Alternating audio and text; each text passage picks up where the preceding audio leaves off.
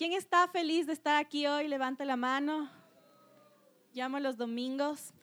Antes de empezar, yo sentí súper fuerte durante la adoración que hay eh, una gracia especial para sanidad. Así que yo quiero empezar hoy eh, orando por las personas que necesiten sanidad antes de entrar a la prédica. Tuve tres palabras específicas, alguien que ha estado con un dolor súper fuerte en su cuello, puede ser en la parte izquierda derecha, se pueden poner de pie. Todos los que tengan sentido, pónganse de pie, por favor. Si hay alguien más, ok, que haya estado con dolor, se quedan de pie mientras yo voy nombrando a los demás, ok. Alguien que ha tenido un dolor de cabeza muy, muy, muy fuerte que no es normal. Si hay alguien que ha tenido dolor de cabeza, se puede poner de pie.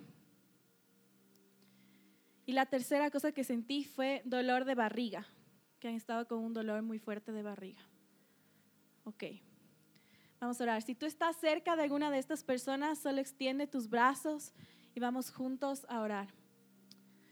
Señor, te damos gracias, Padre, porque tú eres un Dios bueno. Gracias porque tú siempre quieres sanarnos, tú quieres siempre traer sanidad física y emocional a nuestros cuerpos. Señor, declaramos que toda enfermedad se va ahora en el nombre de Jesús. Declaramos que espaldas se vuelven al lugar normal, cuellos se vuelven al lugar normal. Declaramos que dolores de cabeza son eliminados ahora en el nombre de Jesús y cualquier dolor de estómago causado por estrés o ansiedad también se va, Señor. Declaramos nuevos cuerpos en este momento en el nombre de Jesús.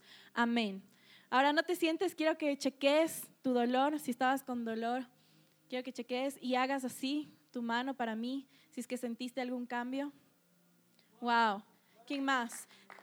Eh, quédate con la mano alzada, porfa, que quiero contar. Uno, dos, tres, cuatro, cinco, seis, siete, ocho, nueve, diez. Wow, gloria a Dios. Vamos a darle un fuerte aplauso al Señor. Amén, amén. Si es que tú todavía no recibiste tu sanidad y si es que tú tienes algún otro tipo de dolor que yo no mencioné, puedes ponerte de pie que también quiero orar por ti. Cualquier tipo de dolor físico. Wow. Wow, voy a esperar que todos se puedan levantar. Ok. Si tú estás cerca de alguien que está parado, nuevamente extiende tus brazos. Vamos a orar. Todo el mundo orando por alguien, a mis líderes voluntarios que todos estén con oración. Ok, Señor, gracias porque tú eres bueno y todo lo que tú comienzas termina. Gracias, Señor, porque en este lugar hay sanidad, porque en el reino de los cielos hay sanidad. Hoy nos alineamos a los cielos, Señor, y declaramos que nuestros cuerpos reciben sanidad. En el nombre de Jesús, damos gracias porque tú eres un buen Padre. En el nombre de Jesús, amén. Ahora revisa si tu dolor desapareció. Quédate de pie conmigo un momento más y quiero que revises si tu dolor desapareció. Y si tu dolor desapareció, levanta la mano. Wow. Ahora, todos los que recibieron sanidad, les pido una vez más, pónganse de pie y levanten la mano. Todos los que han recibido sanidad. Aquí había más personas. Ok, van a mantener su mano levantada. Que quiero dar gloria a Dios. Una, dos, tres, cuatro, cinco, seis, siete, ocho. 9, 10, 11, 12, 13, 14, 15, 16, 17, 18, 19, 20, 21, 22, 23, 24, 25. ¡Wow! Gloria a Dios. Gloria a Dios. Yo te quiero decir algo. 25 personas fueron sanadas. 25 personas tenían dolor y ya no tienen dolor. Yo creo que el Señor se merece un aplauso más grande. Amén. Gracias. Gloria a Dios. Wow. ¿Quién estuvo aquí el anterior domingo cuando el Dani inició la, la, serie Sumergidos en Sabiduría. Eh, estamos súper contentos porque sabemos que esta serie está trayendo algo nuevo a nuestro corazón y entendemos que como hijos de Dios somos llamados a caminar en sabiduría. Mírale a la persona de tu lado y dile, tú y yo somos llamados a caminar en sabiduría. Así que la anterior semana hablamos sobre los frutos de la sabiduría, ¿verdad? ¿Y cuáles son los tres puntos que hablamos? ¿Cuáles eran los tres primeros puntos? Uno era tener un corazón guardado, ¿no es cierto? El segundo punto, ¿cuál era? Ser tardío en hablar. Y el tercero, promover justicia. Hoy yo quiero hablarte y el tema es corazón, un corazón saludable. Dile a la persona a tu lado, ¿tienes un corazón saludable?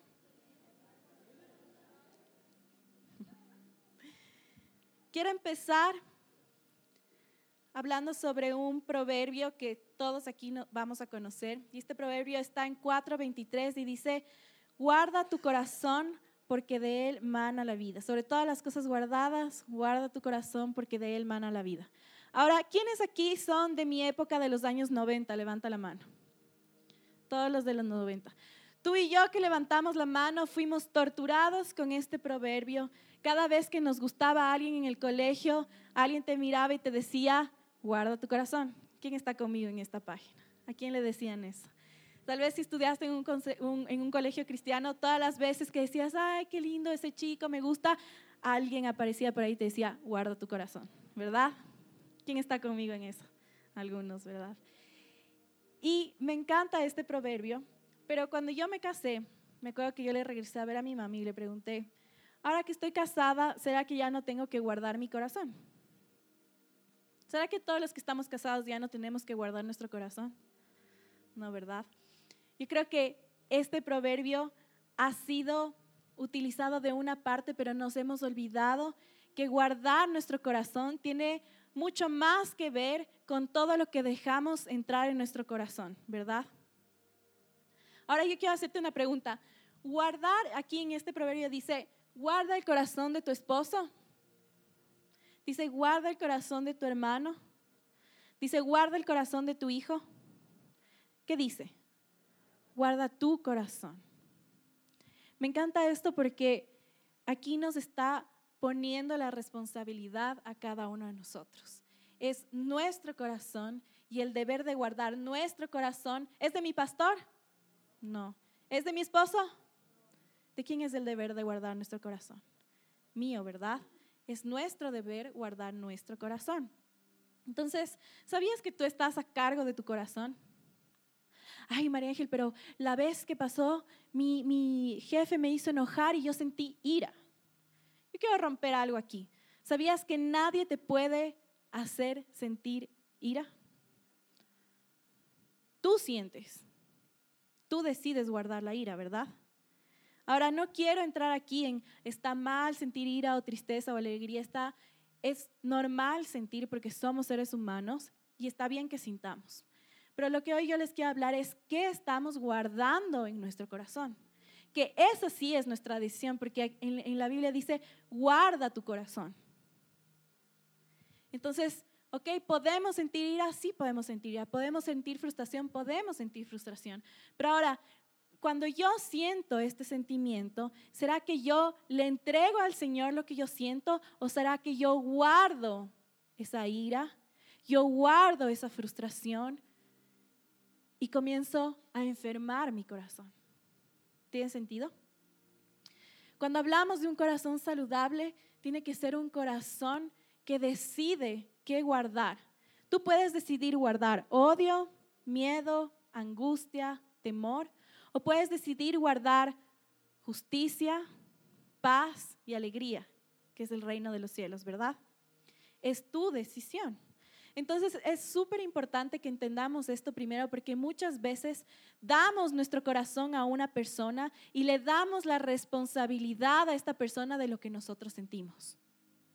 Es que tú me haces sentir así. Nadie ha dicho esto, yo sé.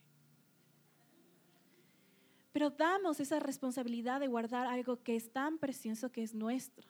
Es nuestra responsabilidad guardar nuestro corazón. Amén. Entonces, quiero que abras tu Biblia en Salmos 119. Vamos a leer todo el Salmo. Mentira. Salmos 119, 112. Mira, cuando nosotros buscamos un cambio en nuestra vida, el cambio tiene que siempre comenzar en nuestro corazón. Para que el cambio perdure y no volvamos atrás, nosotros tenemos que comenzar el cambio en nuestro corazón. Y me encanta lo que dice aquí. Hoy voy a leer diferentes versiones de la Biblia. Todas son bíblicas, no se asusten. Y en esta versión dice, mi corazón incliné a cumplir tus estatutos, de continuo hasta el fin. Otra versión dice, he inclinado mi corazón para cumplir tus estatutos, por siempre y hasta el fin. En una versión que es traducción original del inglés dice, incliné mi corazón hacia ti para obedecer tus leyes hasta el fin. Yo quiero preguntarte algo. Algo que se inclina quiere decir que no estaba naturalmente posicionado en una buena posición, ¿verdad? Si tú tienes que inclinar algo es porque originalmente no estaba posicionado en un lugar correcto, ¿verdad? Me encanta esta palabra yo quiero pedirte que tú subrayes la palabra inclinado, incliné, como está en tu Biblia. Y quiero preguntarte, para inclinar algo, ¿qué necesitamos? Si algo no está bien posicionado y tenemos que inclinar para así obedecer sus estatutos y sus leyes, quiere decir que nosotros tenemos que rendir, ¿no es cierto? Inclinar, rendir nuestro corazón. Y algo que es interesante es que cuando tú inclinas algo, ¿cuántos se han inclinado y se les han caído las monedas de los bolsillos? Cuando tú inclinas algo, esta inclinación te lleva a despojarte de cosas que ya no tienen que estar. Cuando tú inclinas tu corazón hacia el Señor, todo ese enojo, esa ira, esa queja, todo ese pecado guardado, se va. Porque tú te estás posicionando de una forma en la que te rindes a Él. Y esta posición de tu corazón, esta inclinación, te permite botar todo lo que enfermaba tu corazón para tener un corazón saludable. ¿Tiene sentido? Entonces, esta inclinación, me encanta como dice, mi corazón incliné a cumplir tus estatutos. Mira, el autor de este salmo nos está diciendo, yo tuve que moverme, yo tuve que inclinarme, yo tuve que rendirme para así poder cumplir los estatutos del Señor hasta el fin. No era una posición natural de pecador. No era una firmeza que yo digo, ah, bueno, pues no, yo tuve que inclinar mi corazón para así poder cumplir sus estatutos. Entonces muchas veces queremos una transformación en nuestra vida, pero no queremos inclinar nuestro corazón. Y recordemos que un cambio que perdura debe comenzar en nuestro corazón. Ahora, algo que me parece tan loco es que muchas veces nosotros como cristianos nos preocupamos muchísimo en cómo nos vemos exteriormente. Entonces, ay, yo soy el mejor cristiano y estoy aquí, levanto mis manos y me veo súper espiritual y pongo en redes sociales oraciones, cadena de oración, declaraciones y exteriormente pareciera que estamos súper bien. Pero mira conmigo, abre ahí en Primera de Pedro 3.3. Primera de Pedro 3.3. Dice que el adorno de ustedes no sea de cosas externas. Repite conmigo, no sea de cosas externas, como peinados exagerados o con joyas de oro y vestidos lujosos. La belleza no depende de las apariencias, sino de lo que hay en el corazón. Repite conmigo, sino de lo que hay en el corazón. Así que sean ustedes personas tranquilas y amables. Esta belleza nunca desaparece y es muy valiosa delante de Dios. ¿Qué nos está diciendo aquí el Señor? Tus comentarios cristianitos en Facebook, tus sesiones religiosas de adoración, no sirven de mucho si tu corazón no está inclinado hacia mí. Lo que el Señor valora y es lo más valioso para Él es nuestro corazón es nuestro corazón. Podemos llenarnos de joyas y un cabello chéverazo. Podemos llenarnos de títulos, de maestrías. Podemos llenarnos de autos fabulosos. Podemos vestirnos con una ropa increíble de marca. Pero al final del día, Él va a ver tu corazón. Al final del día, lo que Él va a valorar hasta el final es tu corazón. Al final del día, lo que va a perdurar hasta la eternidad es tu corazón. Y entonces, ay, ¿cómo inclino mi corazón? ¿Cómo me muevo, me salgo de esa zona de confort? Porque yo quiero obedecer las leyes, los estatutos del Señor, porque yo amo al Señor. Esta decisión de tener un corazón saludable es para todos aquellos que decimos que amamos al Señor y que somos sus hijos. Acuérdense que hemos estado hablando de que no podemos amar al Señor, no podemos decir que amamos al Señor si no obedecemos, ¿verdad? Entonces, tener un corazón, querer tener un corazón saludable es una consecuencia de decir que amamos al Señor.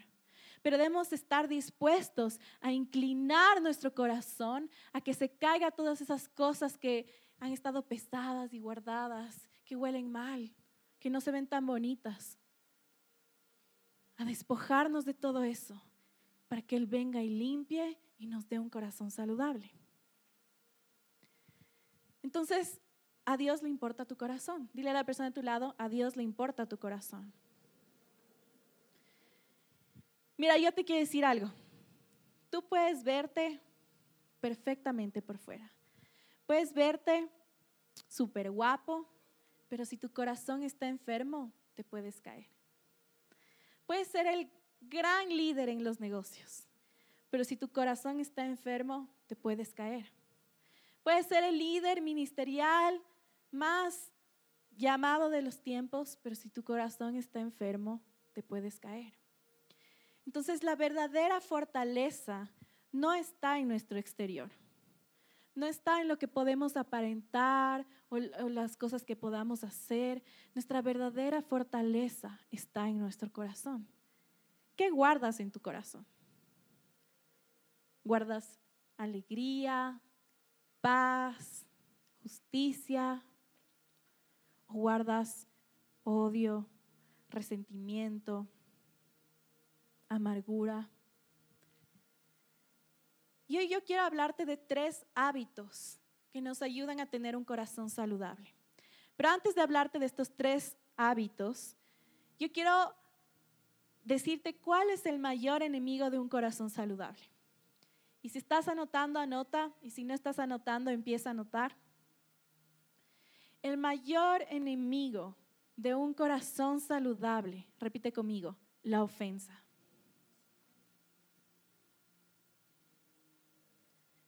La ofensa. La ofensa es el mayor enemigo de un corazón saludable. Y aquí yo quiero hacer una crítica constructiva no solo a nosotros a nivel personal como personas, como hijos, sino a nosotros como cultura ecuatoriana.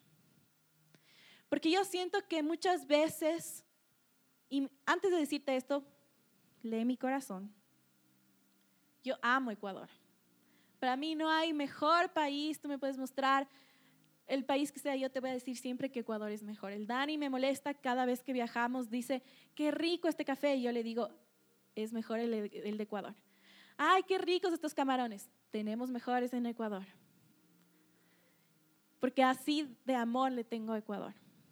Pero ahora, algo que no me gusta de nuestra cultura ecuatoriana es que muchas veces, incluso siendo cristianos, incluso como hijos de Dios, ponemos a la cultura ecuatoriana por encima de la cultura del reino. Y la cultura ecuatoriana ofendida en la que le tienes que decir, hola, por favor, no sea malito, por favorcito, si es que puede, si es que no le molesta, ¿puede venderme una manzana, por favor?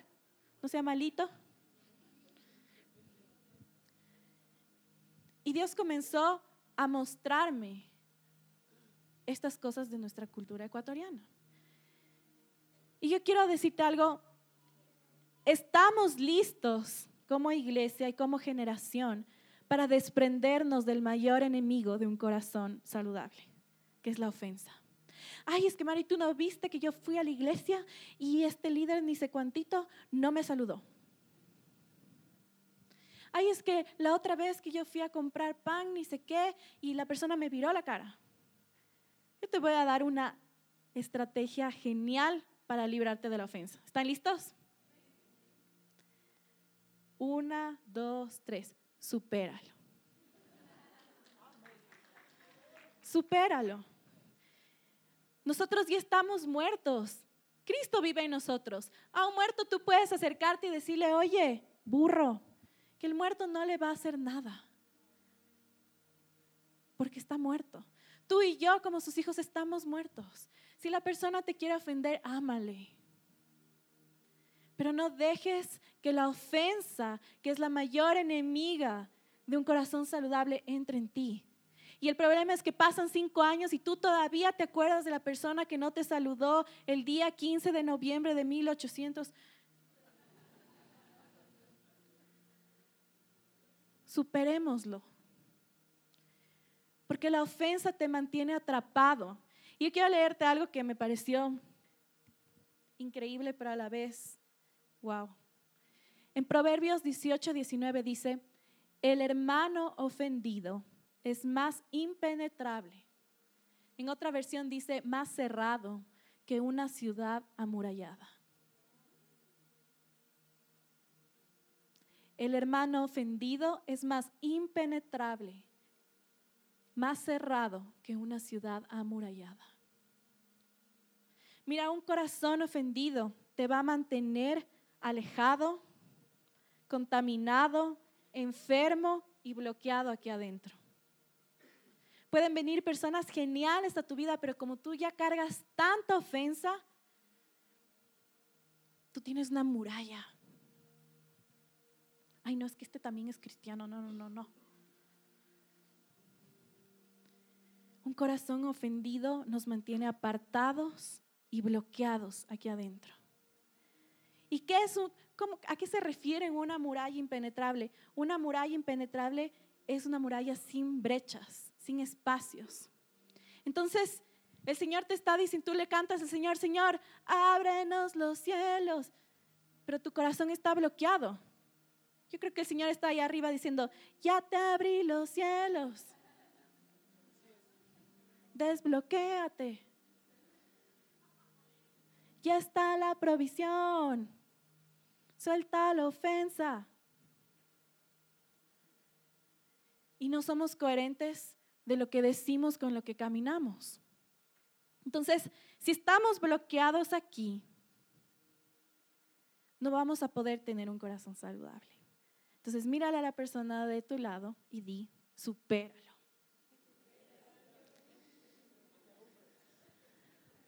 No tenemos que gustarle a todo el mundo. Está bien si alguien no te saluda, supéralo.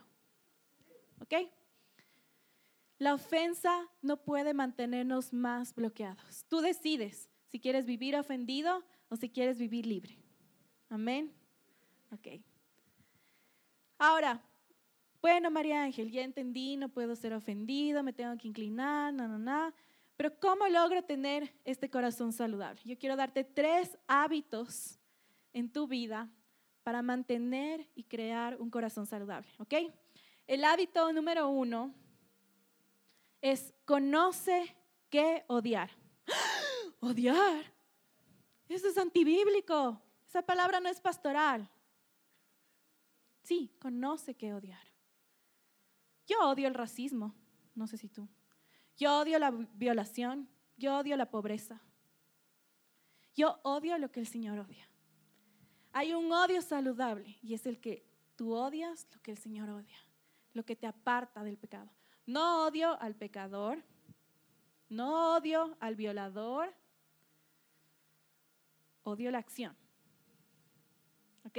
Para estar en claros. Luego, ay, no, la pastora me dijo que le odie. No, no te estoy diciendo esto. Conoce qué odiar. En Salmos 119, 113 dice, aborrezco a los hombres hipócritas, pero amo tu ley. Salmos 119, 13. Aborrezco a los hombres hipócritas, pero amo tu ley. En otra versión dice, odio a la gente hipócrita, pero amo tu enseñanza. Y la traducción directa es, yo odio el doble sentido. Anota esto porque no está en español, no encontré en ninguna versión, pero esta es la traducción directa. Yo odio el doble sentido, pero amo tu ley. ¿Qué nos está diciendo aquí el autor? Está diciendo, yo odio esto, Yo odio la doble mente. Yo, odio el doble sentido. Eso nos está diciendo. No es que odia a la persona ni la condición, odia el doble sentido. ¿Qué quiere decir esto? Y yo sé que el Dani habló esto la anterior semana, pero el odio es la motivación más poderosa para el cambio. Yo te voy a dar un ejemplo antes de que me boten tomates y se asusten. Yo amo el chocolate. ¿Quién aquí ama el chocolate? Pongan atención que se pueden llevar un premio. Tramposa. Yo amo el chocolate. Amo cómo el chocolate me hace sentir. El chocolate ha estado en mis días más difíciles. Cuando estaba soltera, esto era todo lo que necesitaba. Amo cómo el chocolate me hace sentir, pero odio lo que le hace a mi barriga. Odio lo que le hace a mi cuerpo, pero amo el chocolate. Amo lo que me hace sentir. ¿Quién ama el chocolate? El primero que venga acá se gana un chocolate. A ver, vamos a hacer una carrera justa. Ellas ya sabían que iba a hacer esto, por eso no es, trampa. Vamos a hacer una carrera más justa. El primero que venga acá se gana un chocolate.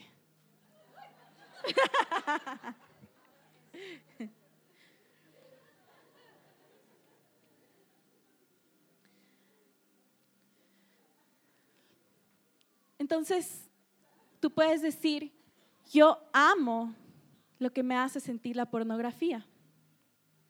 Amo porque cada vez que yo veo pornografía me siento seguro, me siento grande, pero odio el resultado de la pornografía. Ay, no es que yo amo, a mí me encanta quejarme, pastora. Yo sé que está mal. Yo sé que en la Biblia dice que no nos quejemos, pero cada vez que me quejo, me siento libre. Cada vez que voy donde una amiga y le digo, ay, es que en la iglesia nos hacen quedar parados en la ofrenda. Y después todos tenemos que salir de nuestros, nuestros puestos. Y me incomodo. Ay, es que mi esposo solo me deja comprar tres pares de zapatos al mes. Ay, es que mi jefe me pidió que me quede 15 minutos más en mi trabajo. Pero amo quejarme, pastora, porque me siento libre, desahogada. ¿Sabes cuál es el problema? La próxima vez que esa persona con la que compartiste te vea va a salir corriendo. Porque a nadie le gusta tener una relación con alguien que siempre se está quejando.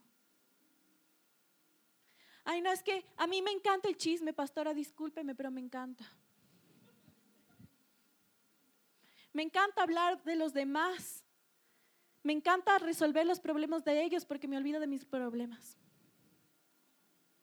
Me encanta porque cada vez que hablo mal de alguien a sus espaldas, yo me siento aquí. Y cada vez que hablo mal de alguien, yo me siento aquí, le pongo a la otra persona aquí. Entonces yo me siento más. Pero el problema es que tú tal vez no te inclinas, pero vas en declive. Y en la Biblia dice que de una u otra manera todos vamos a terminar así de rodillas.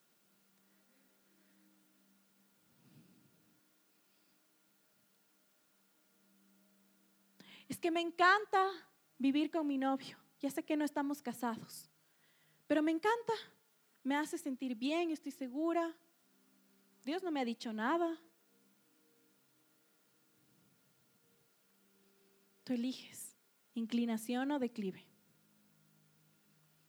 Mira, tenemos que odiar lo que Él odia.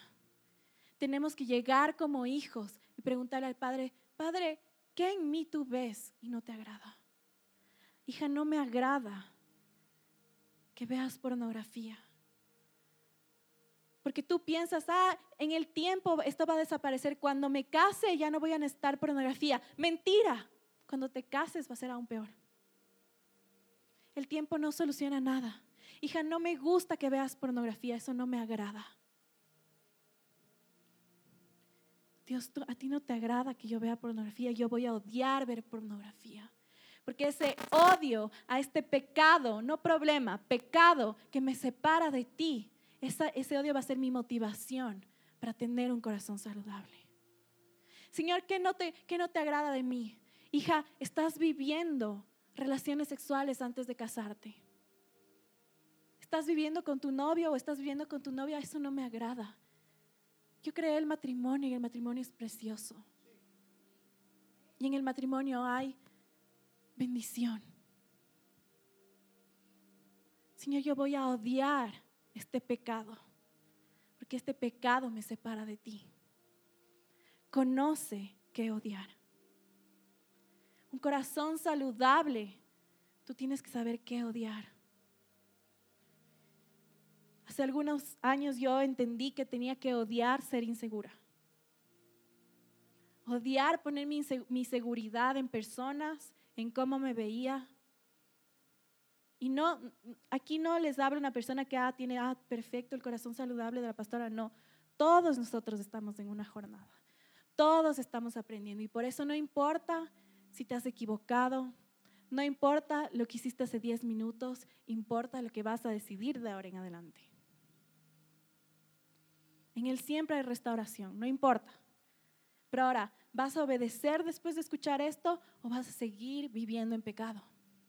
o vas a seguir preso de tus inseguridades, o vas a seguir viviendo en temor. Yo tuve que tomar una decisión. Yo no voy a vivir en inseguridad. Y comencé a odiar ser insegura. Necesitaba verme perfecta para que la gente me pruebe. Odié sentirme insegura. Y comencé a entender que Él me da aprobación. La aprobación es de Él. Amén. Entonces, conoce qué odiar. Porque no podemos vivir nuestra vida viviendo en autocompasión. Ay, es que todo me pasa, pobre yo, para que la gente te diga no. Que Mira, busca esa afirmación en Dios. Odia tener autocompasión de ti misma porque eso te mantiene atrapada como víctima y tú no eres víctima. En mi Biblia dice que tú eres poderoso. En mi Biblia dice que tú eres hijo, hija. No sé qué dice en tu Biblia, pero aquí nos da las claves del éxito. No necesitas tener autocompasión ni ser víctima de tu pasado, porque aquí te dice cuál es tu destino.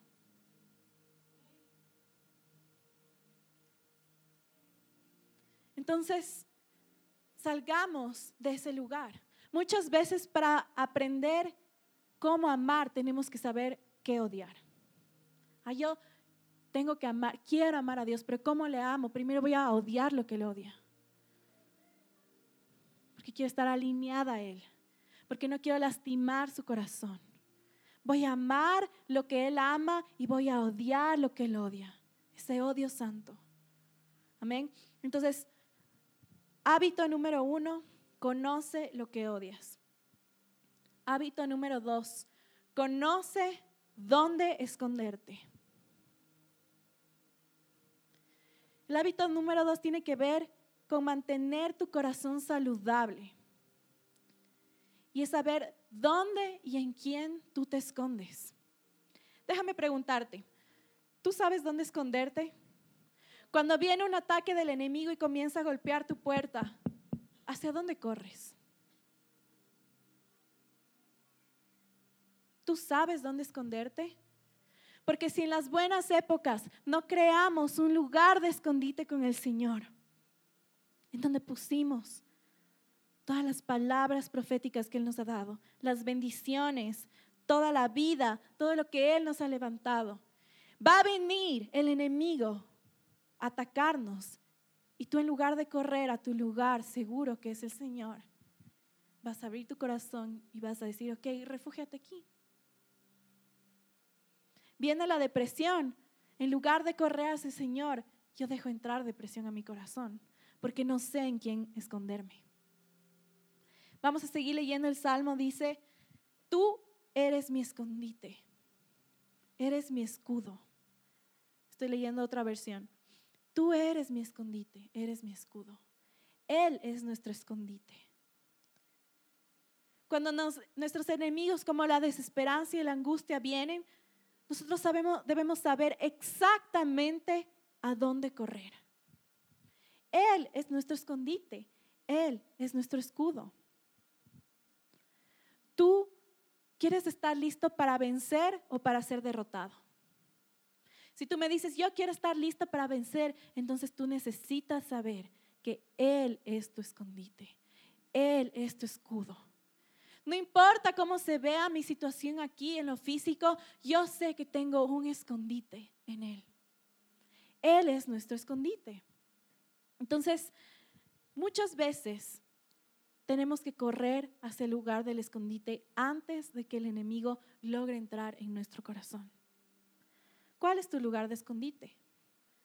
Quiero que cierres un segundo tus ojos y pienses cuál es tu lugar de escondite.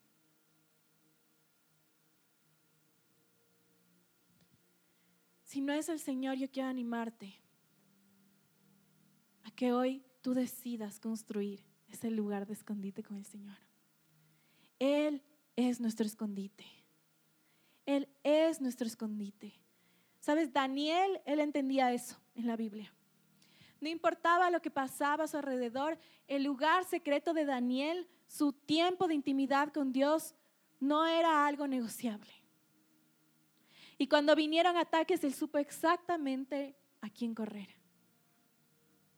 Cuando vienen ataques a tu vida, te quedas quejando y llorando o corres donde el Señor a saber, hey, aquí enemigo, tú me quieres molestar, pero yo estoy aquí.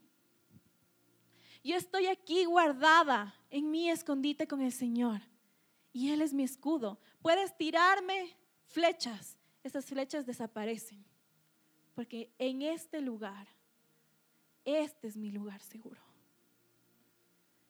Mi lugar seguro ya no es más la pornografía. Mi lugar seguro ya no es más una relación tóxica. Mi lugar seguro no es más el chocolate. Mi lugar seguro es el Señor. Él es mi escondite y Él es mi escudo. Amén.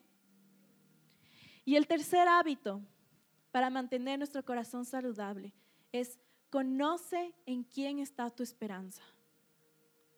¿En quién está tu esperanza? Una vez más, ¿de qué nos sirve que se abran los cielos si nuestro corazón está bloqueado? El Señor está diciendo, yo tengo una vida de abundancia para ti. Y tú estás aquí bloqueado diciendo, pero Señor, ¿no ves lo que pasa en Ecuador? Señor, ¿no estás viendo lo que pasa en Latinoamérica? ¿No ves lo que pasa en Europa? Y el Señor te dice, ¿no ves quién yo soy? Yo soy tu esperanza esto que pasa en Ecuador, así lo arreglo. Y tú eres parte de la solución. Ah, esto en Latinoamérica te preocupa, así lo arreglo. Y tú eres parte de la solución. Ah, te preocupa el mundo, así lo arreglo. Y tú eres parte de la solución. ¿En quién está tu esperanza? Nuestra esperanza como hijos de Dios no puede estar más en un gobernante. Tenemos que elegir a un buen presidente? Sí. ¿Tenemos que poner nuestra esperanza en él? No. Mi esperanza no está más en un buen trabajo. ¿Me tengo que preparar para tener un buen trabajo? Sí. ¿Mi esperanza está en mi sueldo? No. ¿Tengo que escoger bien a mi esposo o a mi esposa? Sí. ¿Tengo que poner mi esperanza en mi esposo o esposa? No. ¿Tiene sentido? ¿En quién está tu esperanza? está en el Señor. Entonces, yo quiero decirte algo, cuando venga la desesperanza, cuando venga la angustia, cuando venga la tristeza, tú vas a hacer, ¿sabes estas cancioncitas que cantamos los domingos? Estas canciones que cantamos los domingos no son para los domingos, son para tu vida. Son declaraciones, son cánticos que tú le haces al Señor. Y entonces la angustia y el temor vienen. Hey, aquí vengo con desesperanza. ¿Y tú qué vas a hacer? Vas a ir cantando a tu lugar de refugio. Aunque vea que estoy rodeado y estoy guardado por ti. Viene la depresión. Aunque vea que estoy rodeado y estoy guardado por ti. Y estoy guardado en mi lugar seguro.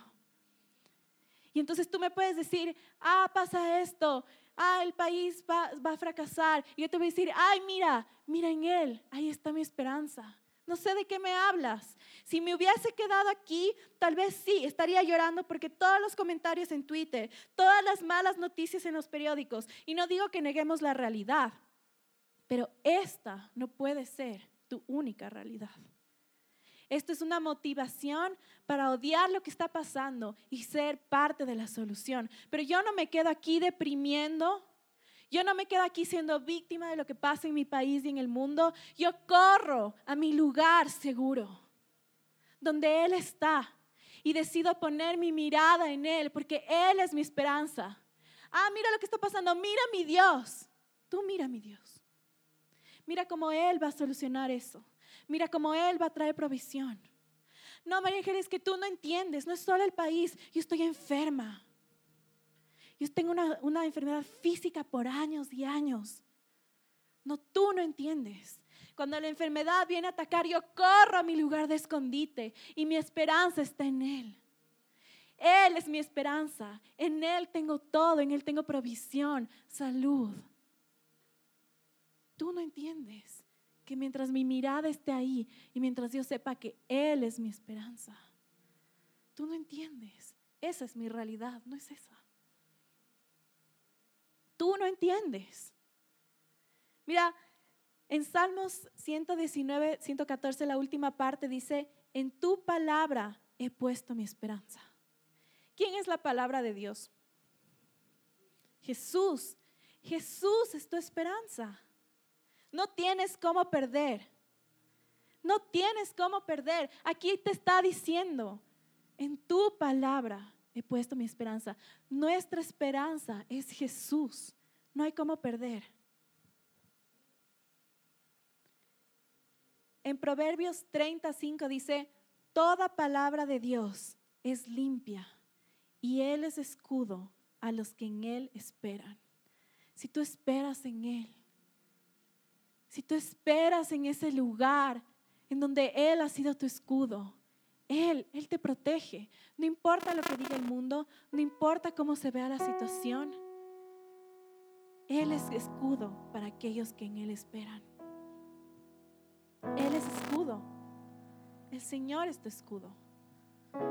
Tal vez te estabas diciendo, ay, necesito un coach de vida. No, tú necesitas a Jesús. Chévere un coach de vida, buenas herramientas, pero Jesús es tu esperanza. Jesús es tu esperanza. Puedes tener la mejor vida que tú te puedas imaginar y aún así Jesús va a ser tu esperanza. Él es nuestra esperanza. Él es nuestra esperanza. Y no tenemos cómo perder si Él es nuestra esperanza. Dile a la persona a tu lado, Él es nuestra esperanza. Entonces, María Ángel, para mantener un corazón saludable, uno, mi primer hábito, voy a conocer qué odiar. Primero voy a hacer un examen y decirle, Señor, muéstrame qué cosas que hay en mí guardadas en mi corazón no te agradan. Muéstrame el pecado que no te agrada. Ok, ya conozco lo que no te agrada, yo voy a odiar eso. Voy a odiarlo porque ese va a ser mi motor para cambiar. Mira, yo muchas veces pienso que el Señor nos deja experimentar caídas para que odiemos tanto esa caída que no seamos tentados a regresar a ese pecado. Pero ahora el problema es, si tú tienes una mentalidad de vivir de caída en caída, nunca te vas a levantar. Está bien experimentar una o dos caídas, pero ahora vivir una vida de caídas no está bien. El Señor te está diciendo algo. Hey, Inclina tu corazón. Deja que la pornografía, que el miedo, que la ofensa se caiga cuando tú inclinas tu corazón hacia mí. Y deja que yo lo transforme en un corazón saludable, nuevo. Donde nada te pueda contaminar, nada te pueda tocar. Y ahora sí, cuando tú me, me cantes, ábrenos los cielos, recibas los cielos, porque ya no estás bloqueado recibas la abundancia, porque ya no estás bloqueado. Recibas todo lo que Él tiene para ti, sus bendiciones, porque ya no estás bloqueado. Ahora sí, cántame y dime, porque en este lugar de escondite, en donde yo soy tu escudo, mientras tú me cantas y tienes tu corazón abierto hacia mí, yo te digo mis estrategias. Ah, el mundo está en crisis. Hija, aquí están mis estrategias. Anda, cámbialo.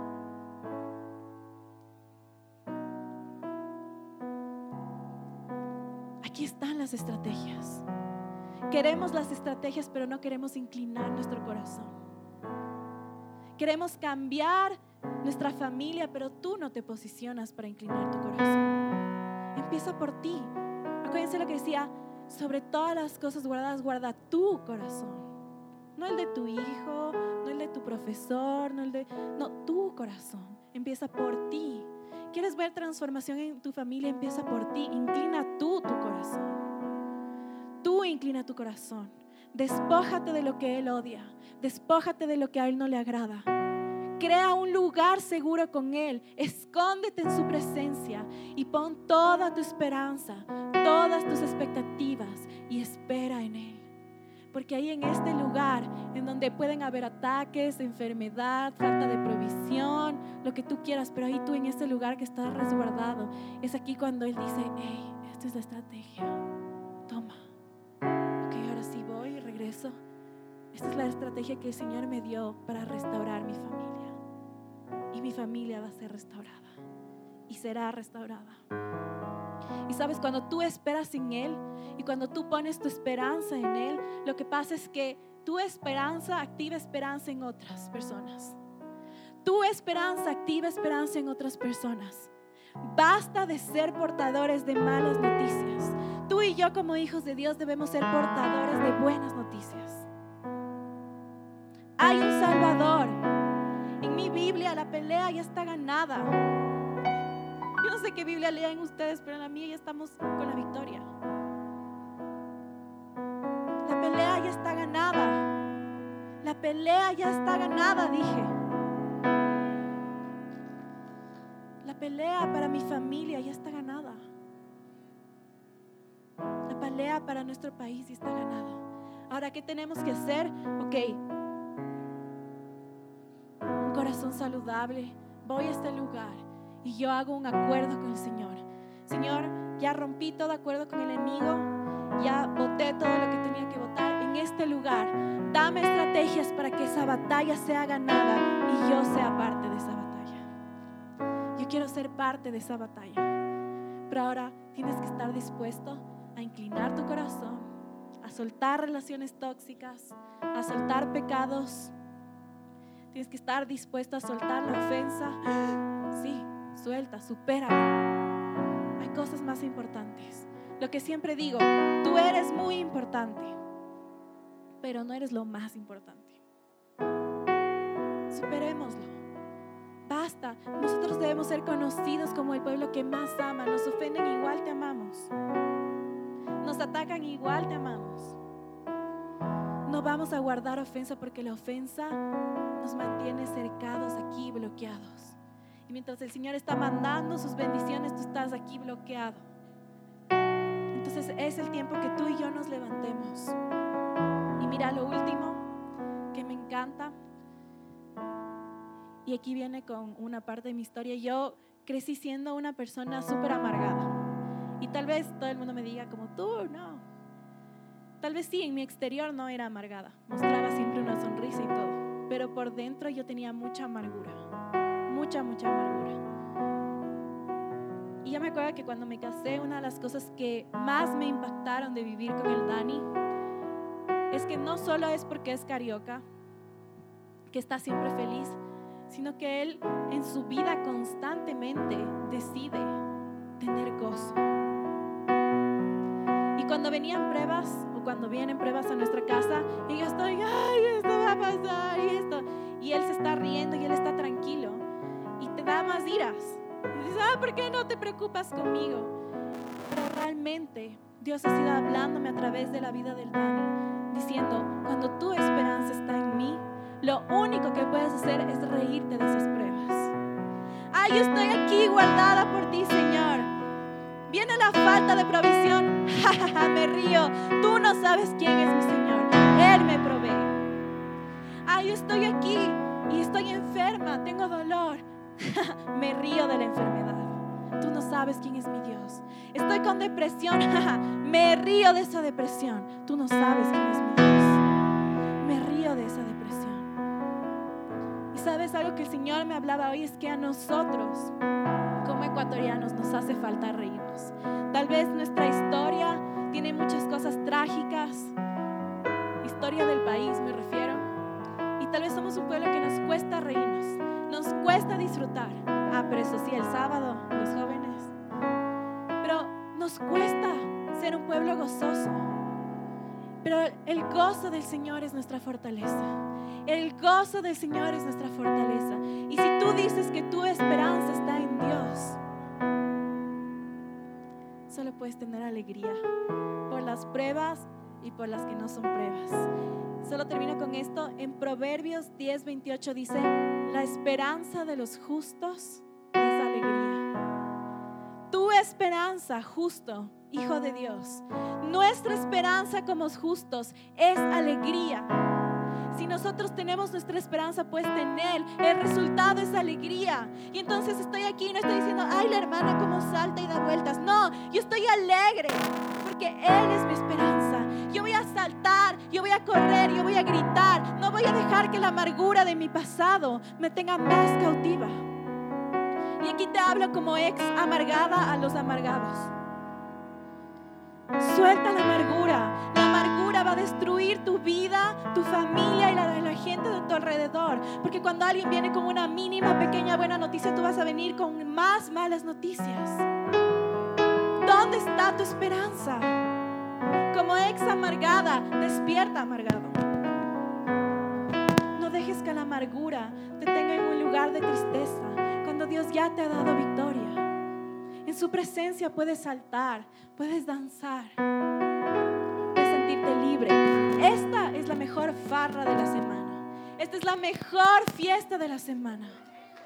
Porque aquí celebramos lo que el Señor ha hecho. Celebramos que nos ha dado victoria. No importa cómo se vea tu, tu, vida ahora. No importa qué necesites. Todo lo que tú necesitas está en Él. Necesitamos despertar. ¿Quieres tener un corazón saludable? Decidiendo.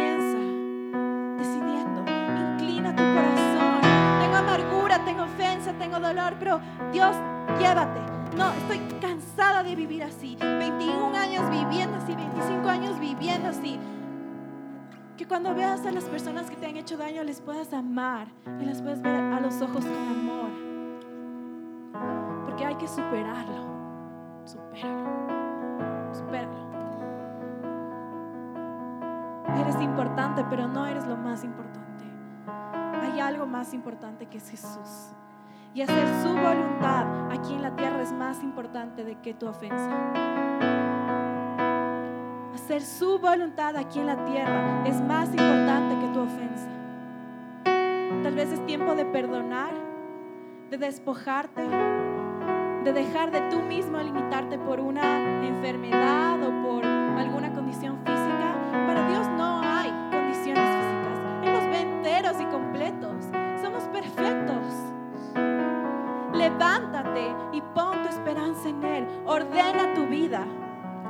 Despójate del pecado. Ordena tu vida. Odia lo que Él odia. Cambia hábitos. Conoce tu lugar de escondite y pon tu esperanza en Él. Así que te voy a pedir, por favor, ponte de pie. Hoy yo quiero hacer dos cosas.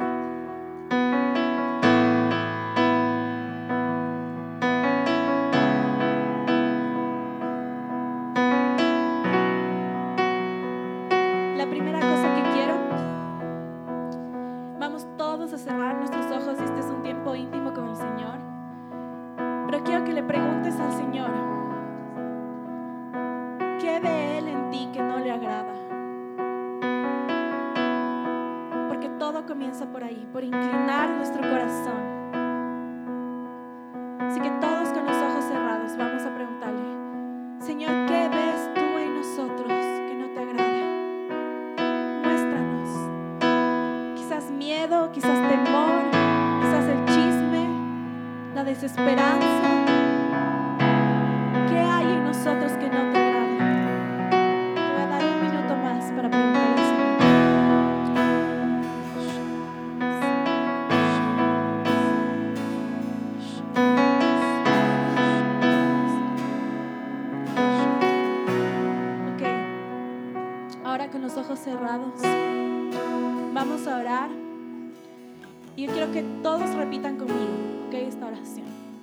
Señor Jesús, te entrego mi pecado, mis miedos, mis frustraciones, mi ira, mi violencia,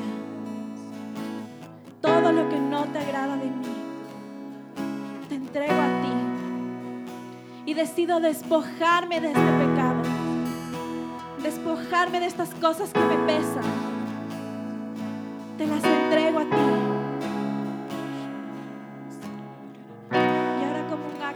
profético.